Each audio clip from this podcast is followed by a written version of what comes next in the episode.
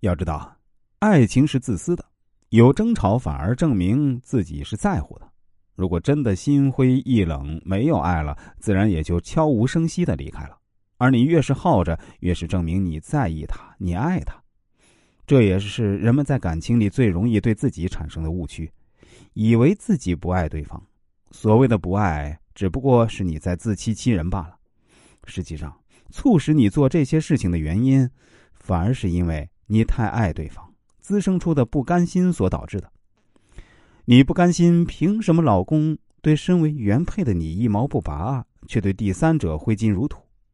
不甘心，为什么对方倾心付出的对象不是你，而是其他女人？你天真的以为只要耗尽第三者的耐心，老公就能回到你身边。然而，这只会与你想要的结果截然不同。要知道，耗着是没有用的。这不仅不会让你取得感情的胜利，反而还会让你输得一塌糊涂。因为这不仅会让自己掉价，还会让你老公觉得你滑稽不可理喻。那既然如此，为什么你还非得用这种伤敌一千自损八百的方式处理对方出轨问题呢？因为你从来就不曾了解过对方，甚至也不够了解你自己。从你和老公恋爱开始到现在，你都自以为很了解他，觉得他。就是节俭，一毛不拔，因此啊，不管他怎么对你，也不管你自己有何想法，你都不会说出来，甚至还会自我安慰，把这种忍耐美其名曰“我尊重他”。